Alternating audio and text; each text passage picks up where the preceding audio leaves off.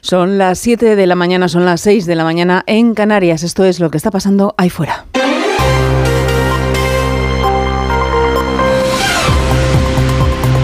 Onda Cero.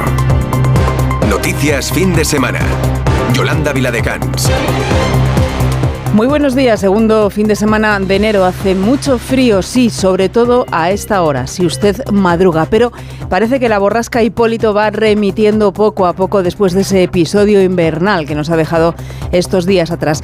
Así que este sábado podemos partir el mapa en dos, el norte con lluvias, el resto con ambiente mucho más agradable, sobre todo en la zona mediterránea, Laura Gil. Tiempo con cara y cruz este sábado, con ambiente estable y soleado en la mayor parte del país y por otro lado lluvias en el noroeste peninsular con temperaturas que subirán incluso hasta los 25 grados en el área mediterránea y en Canarias, pero que no se confíen en otras zonas, como en la meseta norte, donde hoy no se van a superar los 10 grados en los termómetros. León será la capital de provincia más fría, con menos de 8 grados.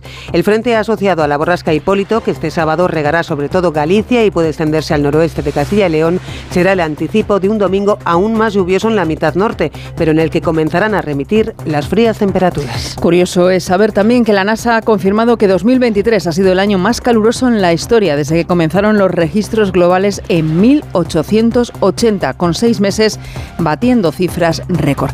Actualizamos ahora sí las noticias en los titulares de apertura con Jorge Infer. Pedro Sánchez reúne a todos sus ministros en la finca Quintos de Mora. En la reunión se analizará la legislatura y las prioridades de la acción del Ejecutivo en los próximos meses. El encuentro se produce después de las dificultades vividas para la aprobación de dos decretos y tras una difícil y secreta negociación con Junts. El socialista García Paje pide aprovechar la ocasión para pensar y reflexionar ahora que van a tener ocasión ni más ni menos que en una finca hermosísima, eh, un prado hermoso, precisamente en, Los Llévenes, que aprovechen para pensar y para reflexionar. ¿A dónde conduce la situación actual? Si alguien puede decir en dónde acaba todo esto, y cuando no se sabe dónde va a acabar, ya el camino no merece la pena.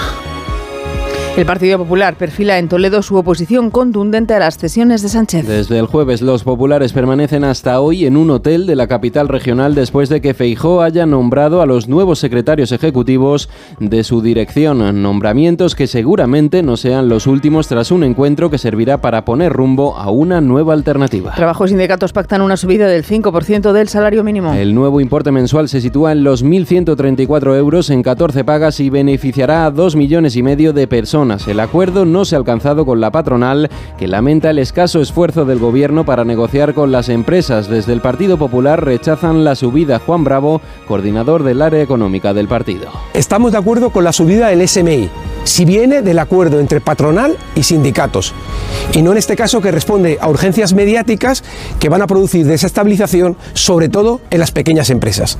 Se ha acelerado un proceso de negociación para tapar el acuerdo entre Sánchez y Junts y para oscurecer la derrota de Yolanda Díaz a manos de Podemos. No se debe imponer lo que se ha de cobrar a aquellos que lo deben pagar. La marea plástica que sacude las costas gallegas podría recrudecerse este fin de semana. La previsión del tiempo en la mar indica que a partir de esta tarde podrían llegar a la costa más peles de plástico. El Gobierno central ya ha puesto a disposición de la Junta todos los medios terrestres y marítimos necesarios para la limpieza. Estados Unidos lanza un nuevo ataque en Yemen contra rebeldes hutíes. Ha sido esta madrugada y en esta ocasión ha sido contra una instalación de radar en una ofensiva de menor envergadura que la de la noche anterior y en la que no ha participado Reino Unido. Desde nuestro país el gobierno descarta la participación de España en una eventual misión de la Unión Europea. Margarita Robles, ministra de Defensa. No sabemos el alcance todavía si es que la Unión Europea va a aprobar o no una misión, pero mientras tanto la posición de España por sentido de la responsabilidad y por compromiso con la paz es no intervenir en el mar. Al menos seis presos se fugan de la mayor cárcel de Ecuador. Dos de los seis fugados han sido recapturados en los alrededores de la prisión. Los hechos tienen lugar en medio de una crisis carcelaria donde se registran motines en otras siete prisiones del país con más de 150 funcionarios tomados como rehenes. En deportes, el Sevilla se acerca a los puestos de descenso tras una nueva derrota en su estadio. El Alavés, que ha vencido por 2 a 3, se ha llevado el primer triunfo a domicilio en este curso liguero. En balonmano, España pierde ante, ante Croacia en su debut en el europeo y en el mundo del motor, Carlos Sainz se posiciona como líder del Dakar tras la etapa de 48 horas. 7 y 5 minutos, 6 y 5 minutos en Canarias. Tenemos toda la radio por delante. La actualidad política no está como para darse un respiro, la verdad, pero a veces el destino es caprichoso y el presidente del gobierno, Pedro Sánchez, y el líder de la oposición, Alberto Núñez Fijó, han elegido el mismo fin de semana para irse de retiro y al mismo lugar, Toledo. Son casualidades de la vida.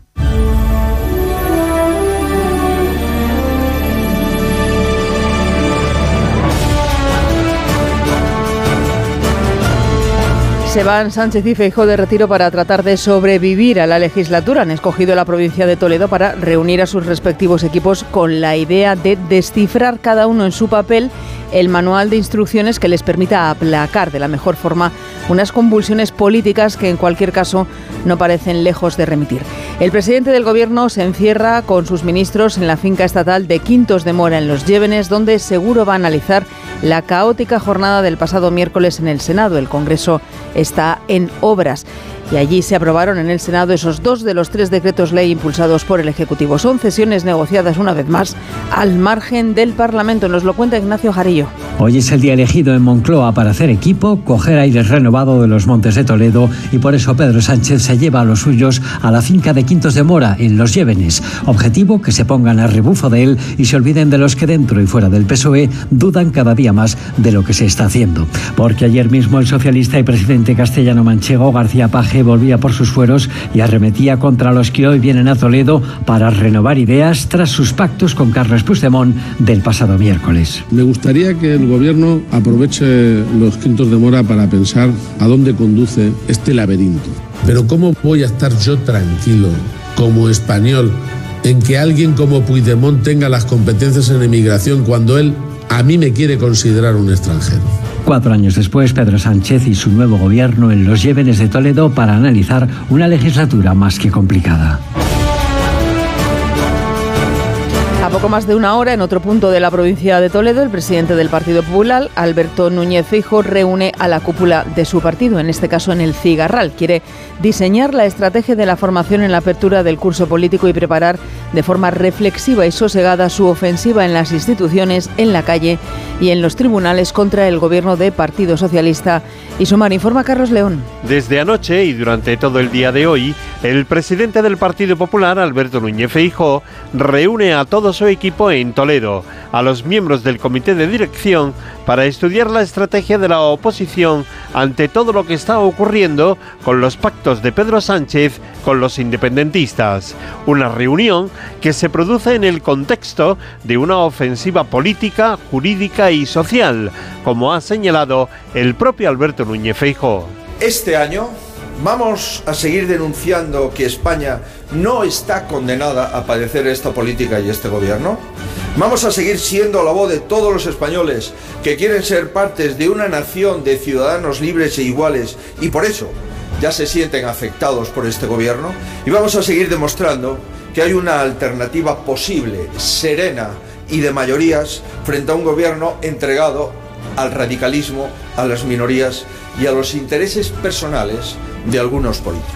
También se enmarca este cónclave de los populares en el contexto de las nuevas caras en la cúpula del partido, con las anunciadas incorporaciones de Esther Muñoz, Noelia Muñoz, Paloma Martín y Ana Alós, que completan un comité de dirección de 16 personas, donde están 10 mujeres y 6 hombres.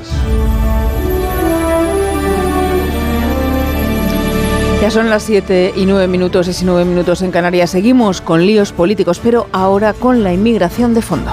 Noticias fin de semana. Yolanda Vila de Cans.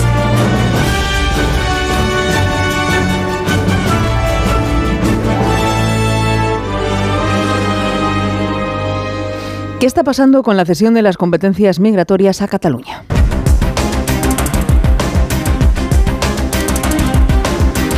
Hay enfado entre las comunidades autónomas. Lo cierto es que el pacto alcanzado con Junts para ceder esas competencias de migración a Cataluña a cambio de que la formación independentista se abstuviera y permitiera la convalidación de los decretos del Gobierno es muy difuso. Se desconoce realmente qué es lo que se cede en concreto, aunque el Gobierno defiende que ese traspaso de competencias está, dice, dentro del marco constitucional Ismael Terriza. Ministros del Gobierno en sus respectivas declaraciones deslizan que el traspaso de la inmigración a Cataluña está dentro de la ley, pero no detallan qué se va a en concreto. En realidad porque no tendría mucho que aportar cuando el propio Félix Bolaños reconoce que la decisión última depende de Bruselas. No se olviden ustedes, se acaba de firmar a nivel europeo el Pacto de Migración y Asilo. Se ha firmado en diciembre.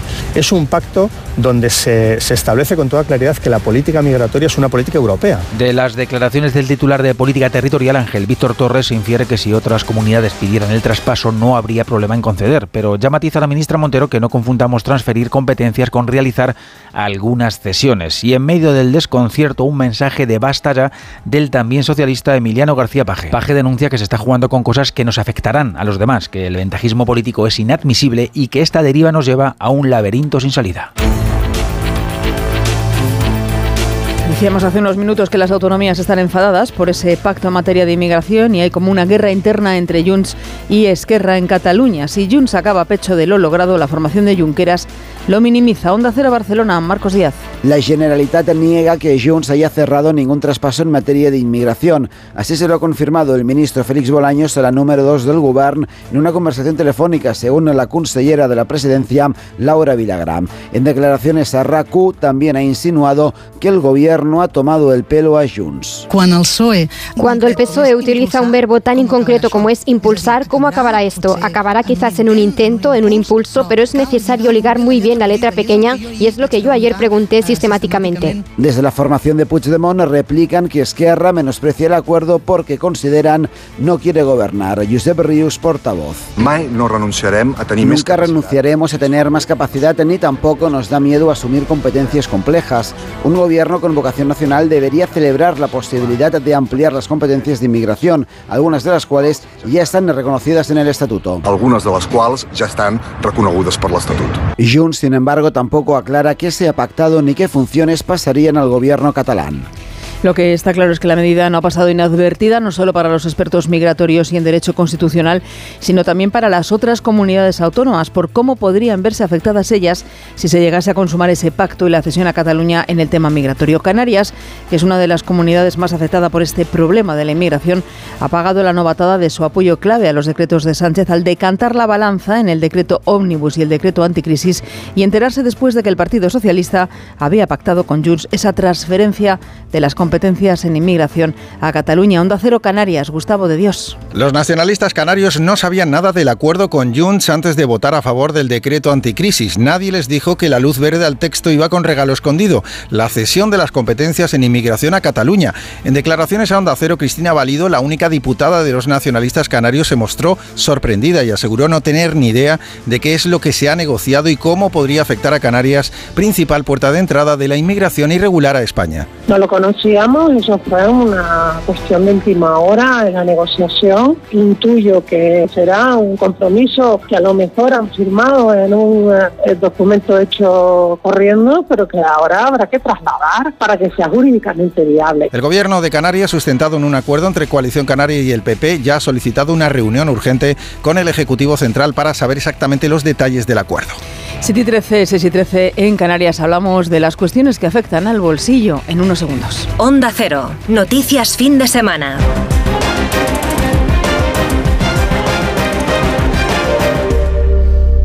Al bolsillo de las personas más necesitadas porque nos vamos a referir al salario mínimo interprofesional.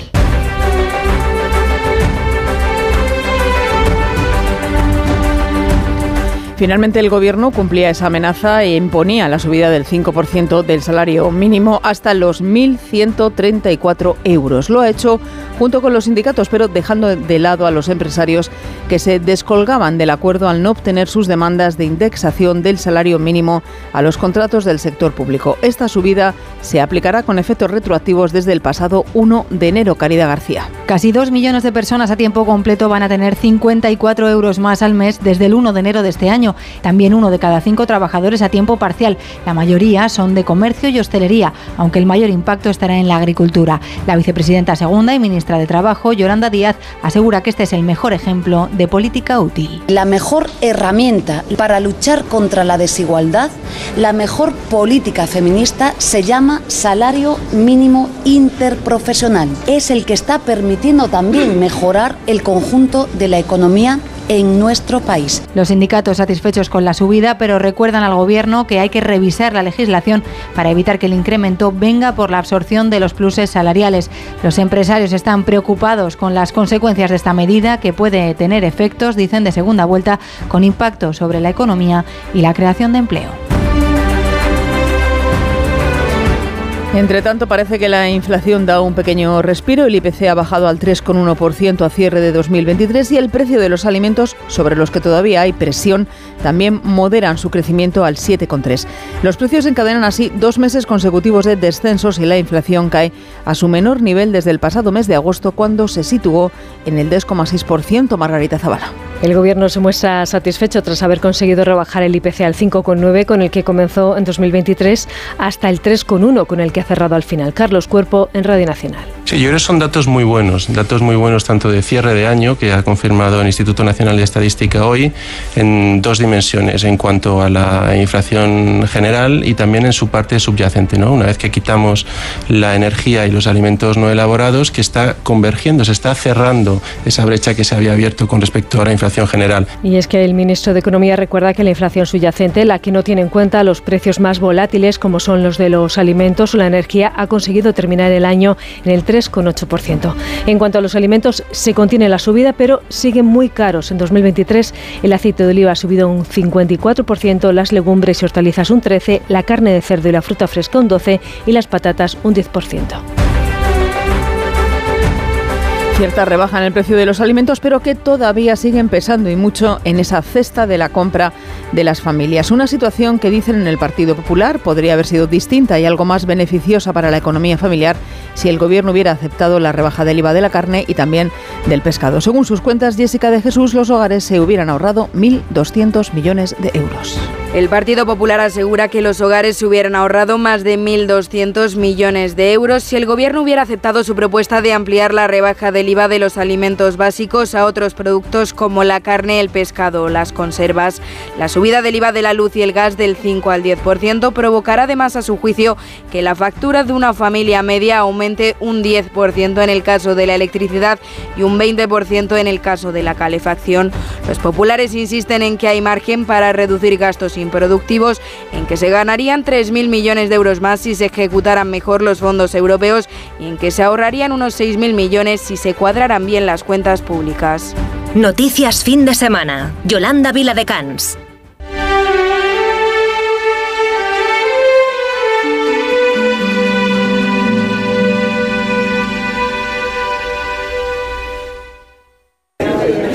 Un pincho de tortilla, por favor. ¿Con cebolla o sin cebolla? En un país con tantas posibilidades, hay un lugar para todos. Descubre nuestra cama Citroën Made in Spain con condiciones especiales hasta fin de mes. Citroën. Oye, Alberto, ¿tú tienes alarma? Sí, la de Securitas Direct. ¿Y qué tal? Es que estamos pensando en ponernos una. En mi bloque la está poniendo todo el mundo. Y me preocupa que si vuelven a robar, entren en mi casa. Ni te lo pienses. Por lo que cuesta, merece la pena vivir tranquilo. Protege tu hogar frente a robos y ocupaciones con la alarma de Securitas Direct. Llama ahora al 900-272-272. Síguenos en Twitter en arroba noticias FDS. Vamos camino de las 7 y 20 de la mañana, 6 y 20 en Canarias, y es el momento de viajar fuera de nuestras fronteras. Abrimos el Foreign Affairs.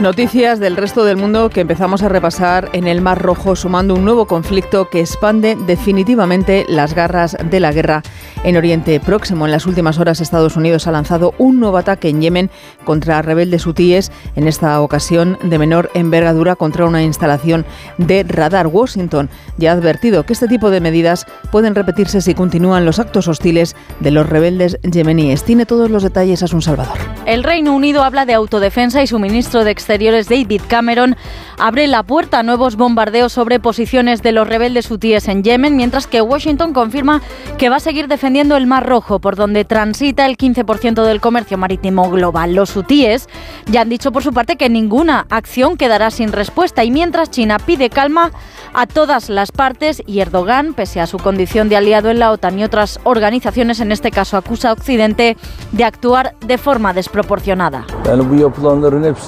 Todo lo que se ha hecho es un uso desproporcionado de la fuerza. Inglaterra siempre ha caminado junto a Estados Unidos en este proceso y continúa haciéndolo. Y en este momento ambos se están esforzando en convertir el Mar Rojo en un mar de sangre. En Estados Unidos, como es año electoral, a tres días de los caucus de Iowa, el asunto se ha convertido en materia de campaña y Trump lo está utilizando para cuestionar la política exterior de Joe Biden. ¿Y España qué dice ante estos ataques? ¿Qué postura mantiene? Sobre ello hablaba la ministra de Defensa. Margarita Robles asegurado que España no participará en una eventual misión de la Unión Europea en el Mar Rojo. No sabemos el alcance todavía si es que la Unión Europea va a aprobar o no una misión, pero mientras tanto la posición de España, por sentido de la responsabilidad y por compromiso con la paz, es no intervenir en el Mar Rojo. Negaba además la ministra que se hayan recibido presiones de Estados Unidos para que forme parte de esa operación Guardián de la Prosperidad que lidera este país y ha reafirmado el agradecimiento del gobierno norteamericano por el compromiso de las Fuerzas Armadas españolas en las misiones exteriores. Y mientras la guerra de Gaza escalaba en el Mar Rojo, Israel centraba todos sus esfuerzos en otra batalla, en la batalla judicial. Instante para escuchar nuestro minuto europeo.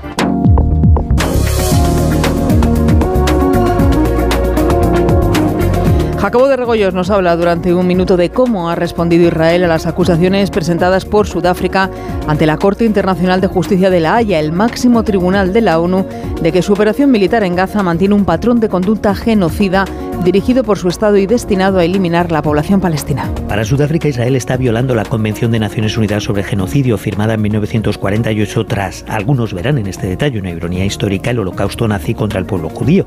El objetivo, independientemente de que dentro de dos o tres años todo esto va a ir lento, se considera Tel Aviv culpable o inocente de genocidio, es conseguir ahora, en unas pocas semanas, que Israel detenga sus operaciones militares en la franja de Gaza. Para ello haría falta que el tribunal vea indicios suficientes de que el ejército hebreo está utilizando su maquinaria militar no para destruir a Hamas, sino para eliminar los palestinos de la franja de Gaza. Los abogados sudafricanos han sido, la verdad, bastante expresivos durante su exposición. No hay imágenes de los casi 24.000 habitantes de Gaza que han sido masacrados, pero sí que se han mostrado, por ejemplo, vídeos de soldados cantando al unísono Ningún civil es inocente y se han expuesto los testimonios de sus jefes políticos y militares considerando animales rabiosos a exterminar a todos los palestinos. Israel se ha defendido asegurando que lo que hace es ejercer el derecho legítimo de defensa. El Tribunal Penal Internacional es un órgano judicial de la ONU y por tanto obliga a todos los países miembros de la organización, entre los que se incluye Israel, al menos en teoría, porque previsiblemente Israel no hará caso si se le pide que pare sus operaciones militares, pero el pueblo que sufrió en sus carnes soja, lo que le daba hasta ahora cierta inmunidad moral, la perderá en gran parte y los países que le apoyan, que también son miembros de la ONU, tendrán de pronto más dudas y estarán obligados, al menos de nuevo en teoría, a no ayudarle en esta operación militar.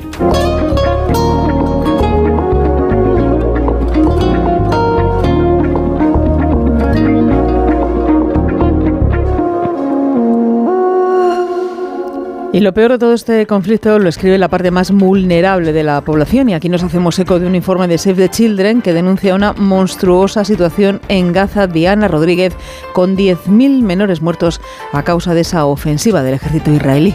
Los menores gazatíes suponen más del 40% de los muertos en la franja durante estos casi 100 días de guerra y ya superan los 10.000 o lo que es lo mismo, en torno al 1% de la población infantil de Gaza habría muerto a causa de la ofensiva del ejército de Netanyahu. Save the Children denuncia una monstruosa situación en la franja, como explica Arancha Oses, portavoz de la ONG, que deja una media de 100 niños muertos cada día, una lacra para la humanidad global que, según este informe, debería avergonzar a la comunidad internacional. Durante casi 100 días los niños y niñas han estado pagando el precio de un conflicto en el que no tienen nada que ver. Están aterrorizados, heridos, mutilados y desplazados. Y en cuanto a los supervivientes, la devastación y las secuelas mentales amenazan con diezmar su futuro. Las autoridades de la franja, controladas por Hamas, denuncian que hasta la fecha más de 23.400 palestinos han fallecido y calculan que otros 7.000 continúan bajo los escombros. Miramos ahora a Roma, al Vaticano, porque el Papa Francisco vuelve a estar afectado por un proceso de bronquitis que le ha impedido leer un discurso que tenía preparado al recibir a un grupo de comunicadores procedentes de Francia. El pontífice ya sufrió una infección pulmonar en noviembre que le hizo cancelar su viaje a la cumbre del clima de Dubái. Corresponsal en Roma, Darío Menor. La salud del Papa vuelve a preocupar a los católicos al informar el mismo de que tiene un poco de bronquitis. Lo dijo ayer en la audiencia que mantuvo con los participantes en un simposio universitario excusándose por no poder leer completo el discurso que tenía preparado.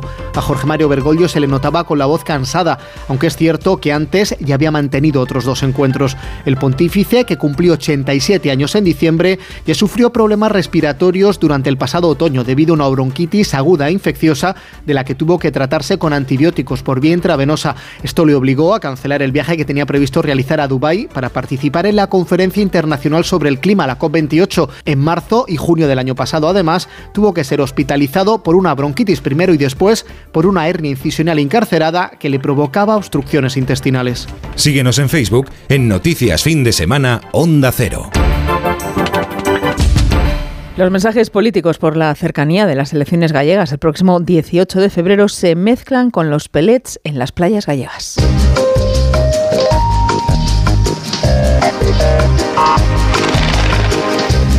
Sino que se lo digan a la vicepresidenta segunda del Gobierno, que este viernes por la tarde acudía a la playa de la Corna, en Coruña, para ayudar a recoger esas bolitas de plástico junto a los voluntarios. Yolanda Díaz aprovechaba para hacer campaña y aseguraba que la mentira es la forma de gobernar del Partido Popular en Galicia, sin mencionar que el Gobierno, del que forma parte, ha tardado un mes en buscar sacos en el mar. Redacción en Galicia, Ángeles San Luis. La previsión del tiempo en el mar indica que a partir de esta tarde podrían llegar a la costa más peles de plástico del Toconao, aunque en realidad es una incertidumbre ya que se desconoce si el contenedor ha perdido toda la carga o no. En su comparecencia en sede parlamentaria, la vicepresidenta de la Junta, titular de Medio Ambiente, Ángeles Vázquez, estimaba que en los últimos días los medios del gobierno autonómico, unos 300 operarios, han recogido casi 1.200 kilos de plástico, no solo pellets, también otros restos. La vicepresidenta y ministra de Trabajo Yolanda Díaz ha visitado una de las playas en las últimas horas con dureza, ha comparado la gestión de la actual Xunta con el Prestige. Da igual eh, que falemos da marea negra do Prestige que da marea blanca dos pellets. E que da igual o xeito de proceder da Xunta de Galicia é sempre o mesmo. E o xeito de gobernar sempre é o mesmo. É mentir mentir y mentir. Y mientras desde Cepesca, la patronal pesquera española, piden que se contextualice el derrame de peles, para ellos no se puede hablar de catástrofe. Hay mejores noticias en Granada, en Sierra Nevada, que gracias a las copiosas nevadas de estos últimos días, este fin de semana puede ampliar su área esquiable, más kilómetros para disfrutar del deporte blanco, con opción incluso de esquiar por primera vez esta temporada pistas de color negro para los más atrevidos. Onda Cero Granada, Ana de Gracia. Y gracias a la nieve caída a lo largo de esta semana, la estación de esquí de Sierra Nevada, la estación por excelencia del sur de Europa, ha podido ampliar su oferta de kilómetros esquiables. Esta buena situación ha permitido, entre otras cuestiones, abrir más pistas de las 139 de las que dispone. Muchas de ellas, las que ya han podido ser estrenadas de color negro, reservadas para deportistas de alto nivel. Santiago Sevilla es portavoz de Cetursa, la empresa pública que gestiona la estación de esquí. Más kilómetros, hasta 40 esquiables, con muchas ganas de recibir a toda la gente que estaba esperando un momento así. Sin duda está siendo un buen fin de semana para la estación, un buen momento de la temporada de invierno que además coincide con el 25 aniversario de Sierra Nevada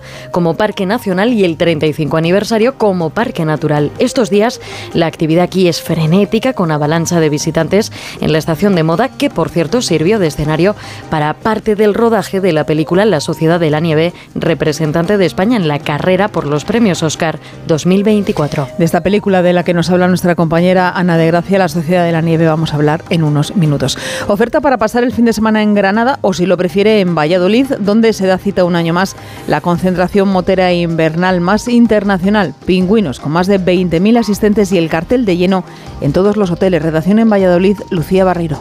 De todos los rincones del mundo, los amantes del motor y las dos ruedas se reúnen en Valladolid para hacer rugir sus motos.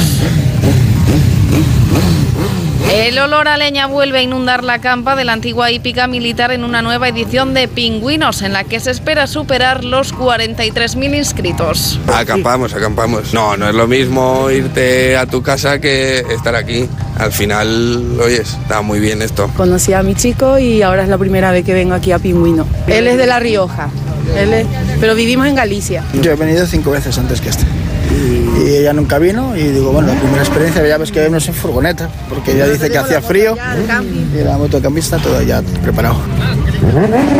La cita que tiene un impacto económico importante para la provincia, más de 5 millones, con alojamientos y bares y restaurantes ya rozando el lleno durante estos días y aspira a ser fiesta de interés turístico nacional.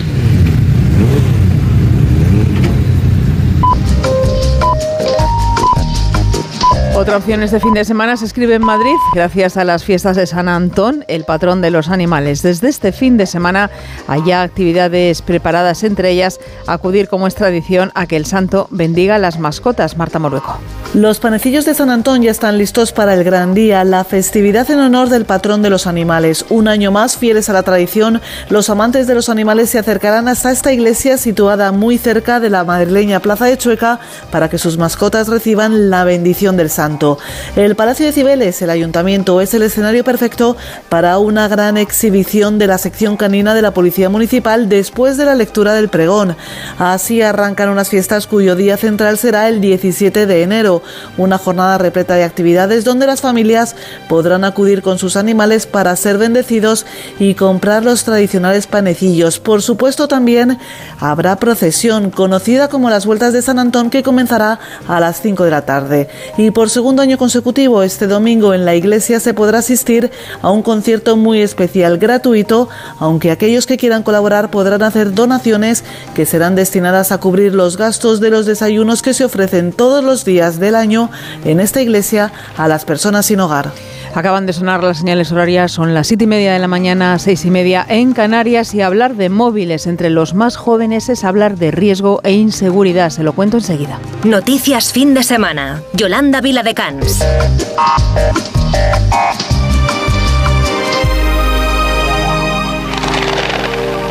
El uso de las tecnologías es necesario, pero es imprescindible saber cómo hacerlo.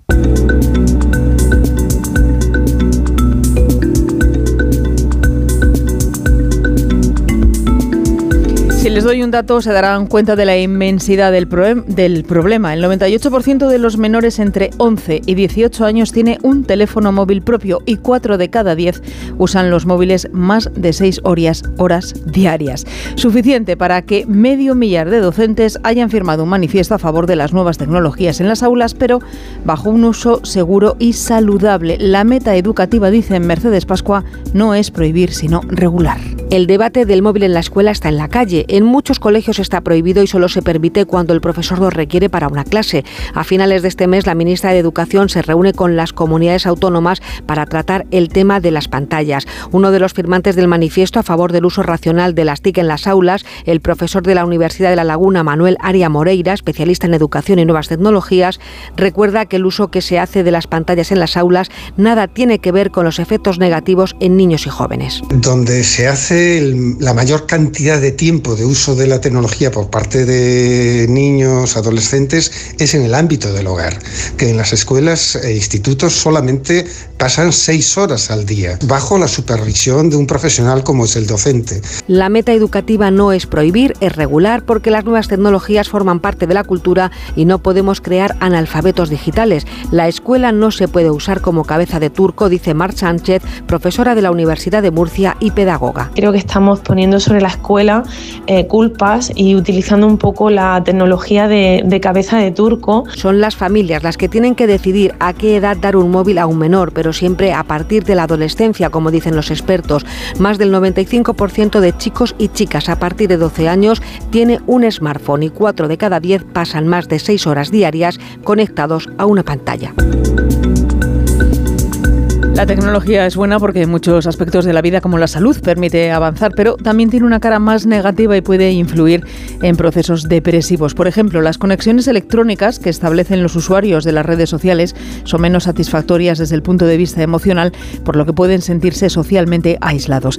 Esto podría ser una causa de la depresión, pero hay muchas más, tantas como que en la actualidad este trastorno emocional afecta a más de 300 millones de personas en el mundo, siendo considerada como la primera causa mundial de Discapacidad. Hoy es Belén Gómez del Pino el Día Mundial de Lucha contra la Depresión. La depresión es una de las enfermedades mentales más frecuentes con una prevalencia que supera el 10% de la población y que afecta al doble de mujeres que de hombres. Aunque la mayor parte de los casos se dan entre los 30 y los 50 años, los especialistas avisan del aumento de diagnósticos en niños y jóvenes y también en ancianos.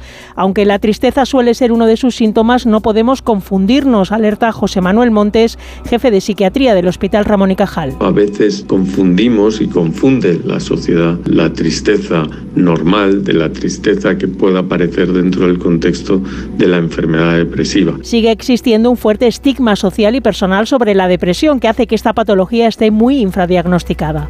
El 50% de quienes la padecen no tienen ese diagnóstico y los pacientes no buscan ayuda profesional. Queda, dicen los especialistas, mucho camino por recorrer. Los picos de estrés son también causa de cuadros de depresión. El exceso de responsabilidades y tareas que en ocasiones nos imponemos nosotros mismos puede llevarnos al límite y probar provocar que nos sintamos quemados, incluso tras el cambio de año, cuando lo habitual es mirar el futuro con mucho más optimismo. Laura Gil.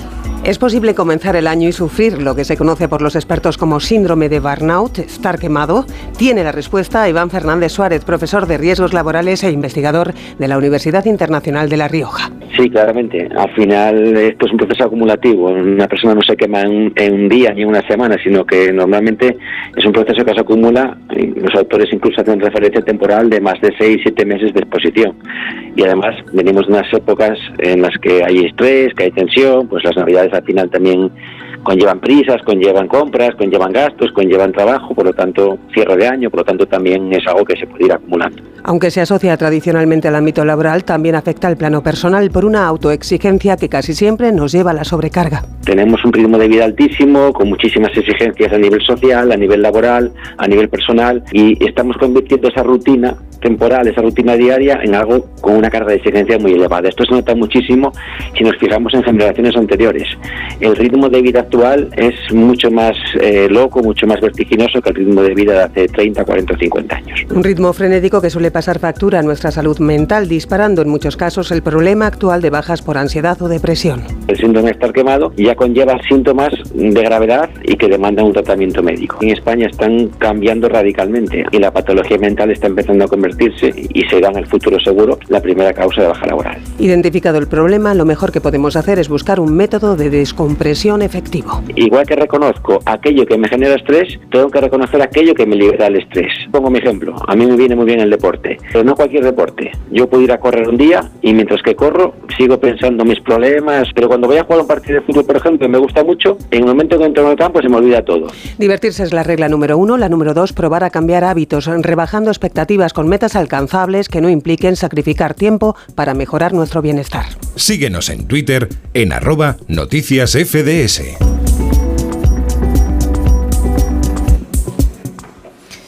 Hace unos minutos hablábamos aquí de la película La Sociedad de la Nieve, candidata muy fuerte para los Oscars de este año. Esta cinta de Juan Antonio Bayona también ha sido nominada al Globo de Oro y narra la tragedia o milagro ocurrido en 1972 cuando un avión se estrellaba en un glaciar en los Andes. Solo sobrevivieron 29 de sus 45 pasajeros. Mamen Rodríguez Astre nos descubre todo lo que no sabíamos de la Sociedad de la Nieve. Todo comenzó rodando lo imposible. Ahí fue cuando cayó en sus manos el libro de Pablo Bierzi en el que se basa la peli. Y aquí el resultado más de 10 años después. Santiago de Chile, 45 dólares. ¿Cuándo vas a encontrar un pasaje más barato? Nunca. en la vida. ¿Tienes un buen argumento para convencerte? En un par de meses te vas a recibir. Vas a empezar a trabajar sin parar. Vas a ser el mejor abogado de todo Montevideo y vamos a estar orgullosos de vos. ¿Te pusiste a pensar que este puede ser el último viaje que podemos hacer juntos? Nadie quería financiar un proyecto en español, con actores desconocidos y la mayoría de ellos noveles. Los 60 millones de Europa los puso Netflix, de ahí que haya estado tan poco tiempo en exclusiva en pantalla grande. Bueno, mi querido, te voy a decir los nombres de los chicos. ¿Tú me escuchas? Reiterámenos dos veces cada nombre, por favor. Dos veces cada nombre. Roberto Canesa. Roberto Canesa. La película cuenta con el apoyo de los supervivientes y de los familiares de los que no lo consiguieron. Incluso alguno se atreve y aparece en pantalla. Carlos Páez interpreta a su propio padre en la escena que estamos escuchando cuando se lee por teléfono la lista de los supervivientes. La llamada, por supuesto, existió. El 13 de octubre de 1972, un avión uruguayo se estrelló en la cordillera de los Andes. A bordo viajábamos 40 pasajeros y 5 tripulantes. Unos dicen que fue una tragedia, otros hablan de un milagro. ¿Qué pasó realmente? La respuesta está en la montaña. Se rodó en pandemia y en Sierra Nevada, pero las vistas pertenecen al Valle de las Lágrimas, que fue donde se estrelló el vuelo. ¿Que ¿Cómo se consiguió? Cambiando los fondos. Es espectacular el trabajo de los efectos visuales. La noche cae como una emboscada. En pocos minutos la temperatura baja a 30 grados. Si no nos mató el avión, nos va a matar el frío. Nos apilamos como podemos, vivos y muertos, mezclados. El equipo hizo frente a temperaturas primaverales y tormentas de calima que tiñeron la nieve de marrón en pleno invierno. Algunos actores nunca habían visto la nieve. Los vientos cálidos del campo argentino chocan contra el viento frío de la montaña y genera un efecto de succión. La ruta no es en línea recta, por eso viajamos hacia el sur en búsqueda de un paso más bajo. Lo cruzamos y ya en Chile miramos hacia el norte en Curicó y en 10 minutos estamos aterrizando en Santiago.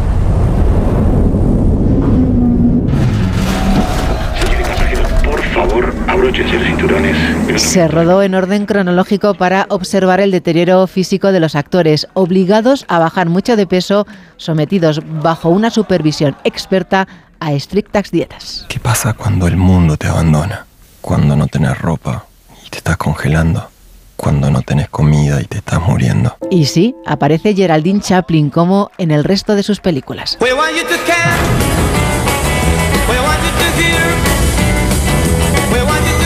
Onda Cero. Noticias fin de semana. Los bancos. Existe una opinión generalizada sobre nosotros y no siempre es positiva. De BBVA para todas las personas. Casi el 30% de los mayores de 65 años no usa Internet de manera frecuente. Para que no se queden atrás, hemos reforzado la atención personalizada con 341 gestores especializados. En BBVA creemos en un futuro mejor. Por eso trabajamos cada día para que las personas y empresas prosperen. Conoce más en bbva.com. Oye Alberto, ¿tú tienes alarma? Sí, la de Securitas Direct. ¿Y qué tal? Es que estamos pensando en ponernos una. En mi bloque la está poniendo todo el mundo. Y me preocupa que si vuelven a robar, entren en mi casa. Ni te lo pienses. Por lo que cuesta, merece la pena vivir tranquilo. Protege tu hogar frente a robos y ocupaciones con la alarma de Securitas Direct. Llama ahora al 900-272-272. Cuando tiramos los alimentos estamos tirando todos los recursos y todo el trabajo que hay detrás. Muchos productos tienen más de siete vidas. Tenemos que seguir haciendo lo que hacían nuestros mayores, no desaprovechar nada. El producto más caro es el que no se consume. En el país más rico del mundo no se tira nada. No se tira nada. Nada. Alimentos de España, el país más rico del mundo. Síguenos en Facebook en Noticias Fin de Semana Onda Cero. Vamos camino de las 8 menos cuarto de la mañana, 7 menos cuarto en Canarias y lo que llega ahora es la revista de prensa.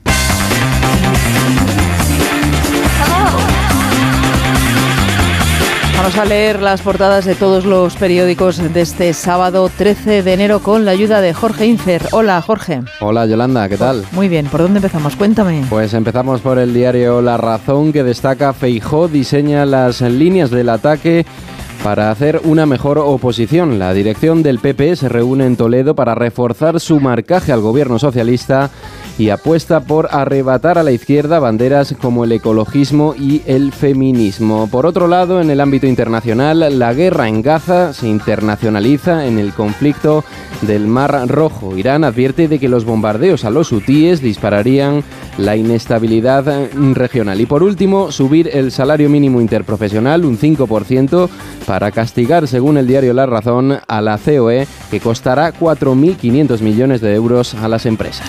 En el diario El País este 13 de enero encontramos muchas noticias. Una foto de portada para esa escalada de la guerra de Gaza en Oriente Próximo. Esa foto de portada es para ciudadanos yemeníes protestando ayer en la capital, en Sanaa, contra los ataques de las fuerzas de Estados Unidos y el Reino Unido. El titular para esta noticia del país es máxima tensión por el ataque de Estados Unidos y el Reino Unido en Yemen.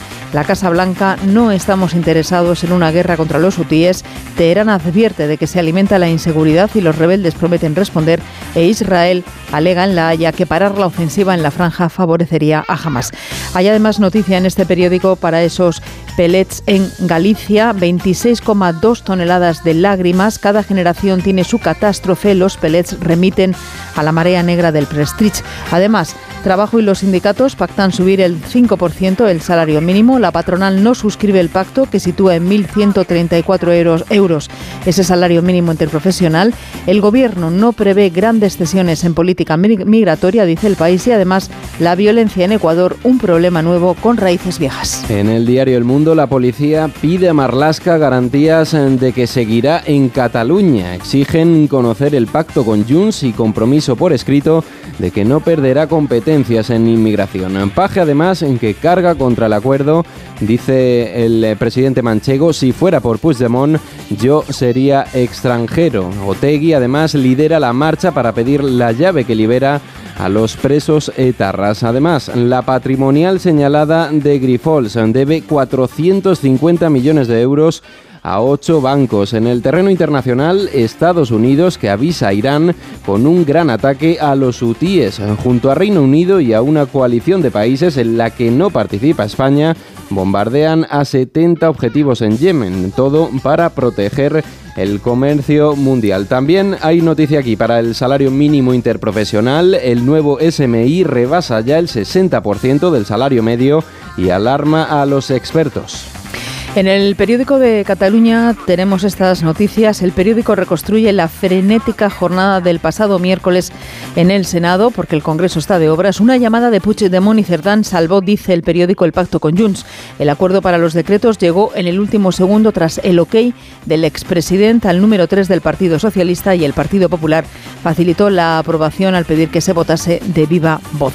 Hay además noticia en este periódico para Grifols, pierde un 16% en bolsa y la CNMV le exige conocer a los inversores de Scraton y además la crisis climática que afecta a Cataluña, lluvia y nieve, apenas alivian la sequía tras un pronóstico de Dana fallido. Tenemos además noticia en el periódico para la crónica internacional. El Tribunal de la Haya se juega el prestigio con Israel. El ABC también destaca la crónica internacional. España rechaza participar con los aliados en la defensa del Mar Rojo. Mientras tanto, un líder UTI amenaza a Estados Unidos tras los ataques de ayer. Margarita Robles, que argumenta la negativa a apoyar a Estados Unidos y al Reino Unido tras los bombardeos a los rebeldes hutíes, dice financiados por Irán y con la apuesta por la paz y el diálogo por parte de España. También destaca este diario que el líder ecologista del ataque al Prado se quedaba sin dinero, se quedaba el dinero de donaciones. Justifica en gastos de mantenimiento el desvío de 54.000 euros de fondos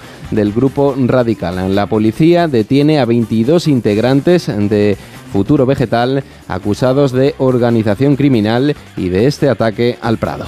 En la vanguardia, Estados Unidos y el Reino Unido atacan objetivos hutíes en Yemen y amplían la guerra. Nueve países apoyan el, eh, apoyan el bombardeo estadounidense y británico de 50 bases en 16 lugares, incluida Sanaa, la capital, y además el salario mínimo sube un 5% sin acuerdo con la patronal.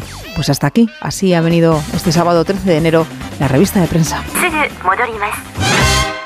Ahora es tiempo para el deporte.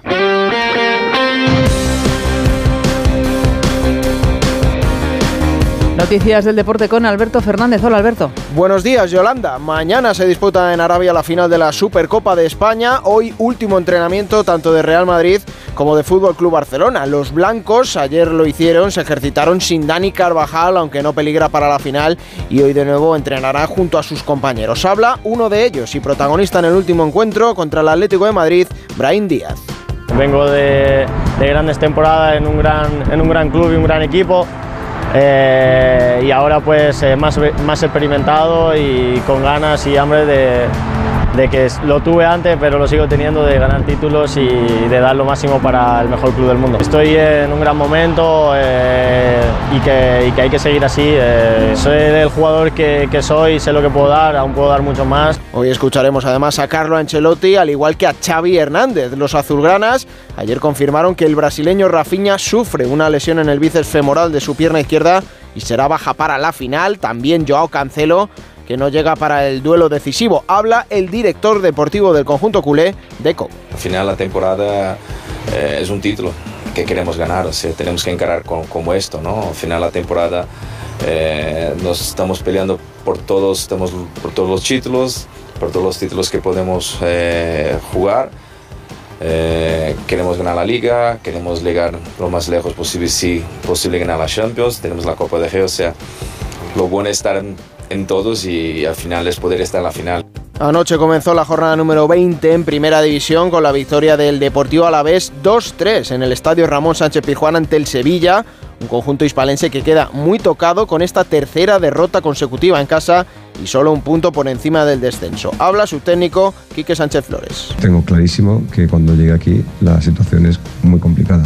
O sea, muy complicada. Yo, no, no hay magos, o sea, ha habido dos compañeros por delante mía esta temporada en los cargos, o sea, magia no hay, pero lo que sí que creemos es que son capaces de hacer un montón de las cosas que, en las que creemos. Yo con el equipo me siento reconocible, en los primeros 25 minutos muy reconocible. A mí esto me, me, interesa, a mí esto me parece que me motiva, me emociona y es capaz de emocionar a 40.000. Para hoy además a las 2 de la tarde Las Palmas Villarreal, a las 4 y cuarto Mallorca Celta de Vigo, a las 9 de la noche Betis Granada y antes a las 6 y media el derby vasco en San Mamés, Athletic Club de Bilbao, Real Sociedad. Hablan los técnicos Ernesto Valverde y Manuel Alguacil. Todos esperamos este partido, todo el mundo hablando, pim pam, esto, lo otro, el árbitro por aquí, por allá. Está claro que el partido va a ser duro porque todos los derbis son duros. Los de antes, los de ahora y los que vendrán después. Todos con ganas, con ilusión, sabiendo que enfrente tenemos un equipo que está en un gran estado de forma. Siempre los derbis son muy pero que muy igualados. Este sí cabe, por cómo están los dos equipos, no va a ser diferente.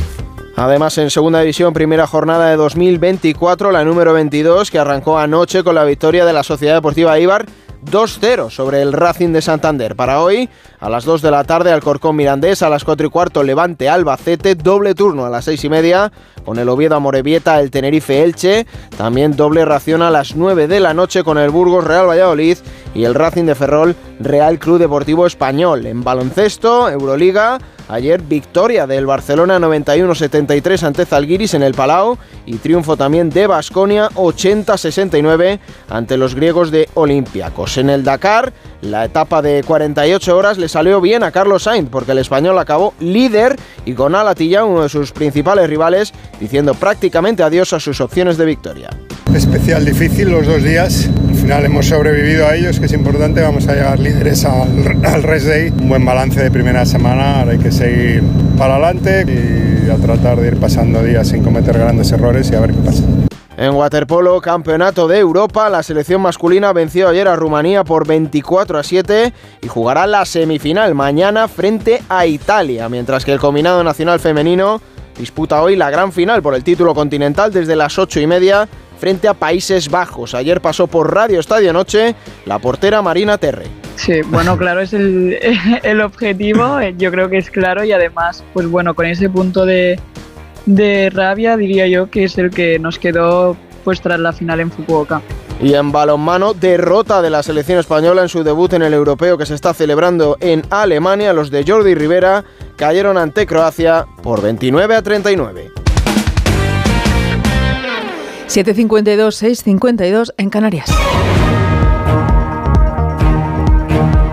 Actualizamos las noticias en los titulares de cierre con Jorge Infer. Pedro Sánchez reúne a todos sus ministros en la finca Quintos de Mora. Es la tercera vez que Sánchez reúne a su gobierno en esta finca situada en los Llévenes de Toledo. En la reunión se analizará la legislatura y las prioridades de la acción del Ejecutivo para los próximos meses. Partido Popular perfila en Toledo su oposición contundente a las cesiones de Sánchez. Desde el jueves los populares permanecen hasta hoy en un hotel de la capital regional después de que Feijó haya nombrado a los nuevos secretarios ejecutivos de su dirección. Trabajo y sindicatos pactan una subida del 5% del salario mínimo. El acuerdo no se ha alcanzado con la patronal. El nuevo importe mensual se sitúa en los 1.134 euros en 14 pagas y beneficiará a, a 2 millones y medio de personas. La marea plástica que sacude las costas gallegas podría recrudecerse por el temporal. El gobierno central ya ha puesto a disposición medios terrestres y marítimos. También se están organizando grupos con centenares de voluntarios para este fin de semana. Estados Unidos lanza un nuevo ataque en Yemen contra rebeldes hutíes. En esta ocasión ha sido contra una instalación de radar. Desde nuestro país el gobierno descarta la participación de España en una eventual misión de la Unión Europea. Al menos seis presos se fugan de la mayor cárcel de Ecuador. Dos de los seis fugados han sido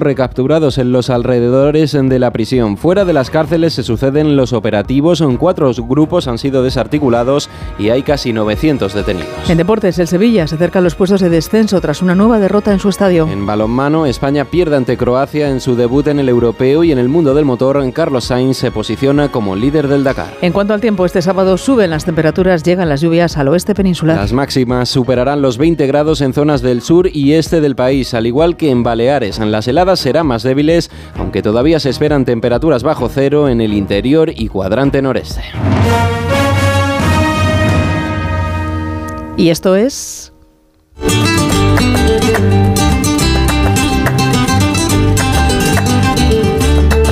Esto es España y este es Edu García. Hola, Edu. Yolanda, buenos días a todos. Echo de menos mi vida de estudiante, la facul, el pincho de tortilla, la pocha, las tardes de césped con el reloj congelado. Ser universitario fue un sueño colectivo de nuestros padres que tuvieron que dejarse las manos literalmente para poder sufragárnoslo. Los estudios superiores siguen siendo objetivo irrenunciable para una amplia mayoría de jóvenes españoles. Pero ¿Qué pasa con los oficios? ¿Será todo digitalización e inteligencia artificial en el futuro? Todos intuimos que no, que seguirán haciendo falta profesionales y por eso no estaría de más que, amén de los dirigentes y sus cacareados impulsos a la FP, nosotros también desarrolláramos la cultura de la tolerancia, la asimilación y la no demonización de los gremios. Que un chaval de 16 o 17 le diga a sus padres que quiere ser montador eléctrico o trabajar la madera en un taller debe dejar de ser un drama familiar. Esta semana, el presidente de la General presentó el último estudio de prospección laboral. Se constata la carestía, por ejemplo, de carniceros, pero también de formación atractiva y de información cualificada para los demandantes. Nos encantan los propósitos de Año Nuevo, ¿no? Pues esta tarea es chula y no debe posponerse. Buen sábado, tengáis todos. Tú también escuchas este programa de noticias que produce Jorge Infer y que realiza Miguel Jurado aquí en Onda Cero y del que vamos a tener otra edición a las 2 de la tarde a la 1 en Canarias. Este fin de semana para despedirnos vamos a elegir y estamos eligiendo estrenos musicales que acaban de ver la luz como este.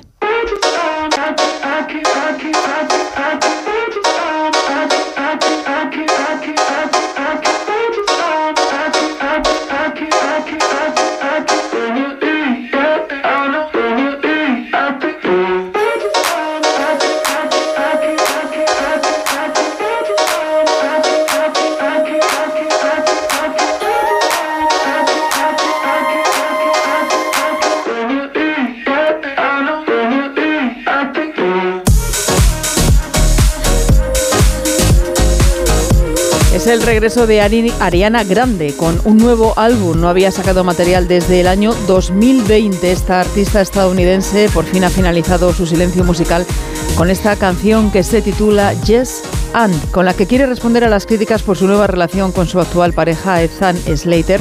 Es un single que además va a formar parte de un nuevo álbum del que ha desvelado también su nombre, Eternal Sunshine.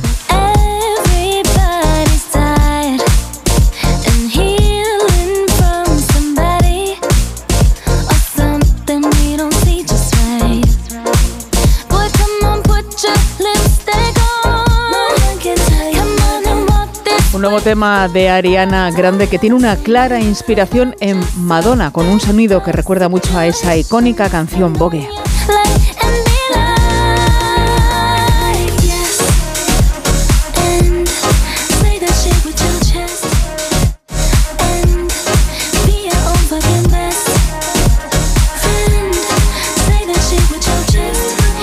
Llegando con Ariana Grande a las 8 de la mañana, a las 7 en Canarias. Tiempo ya para Por fin no es lunes con Jaime Cantizano y todo su equipo. Que disfruten de esta mañana de sábado, no pasen mucho frío. Nosotros volvemos a escucharnos a las 2 de la tarde, a la una en Canarias en Noticias, fin de semana. Buena mañana de sábado, adiós.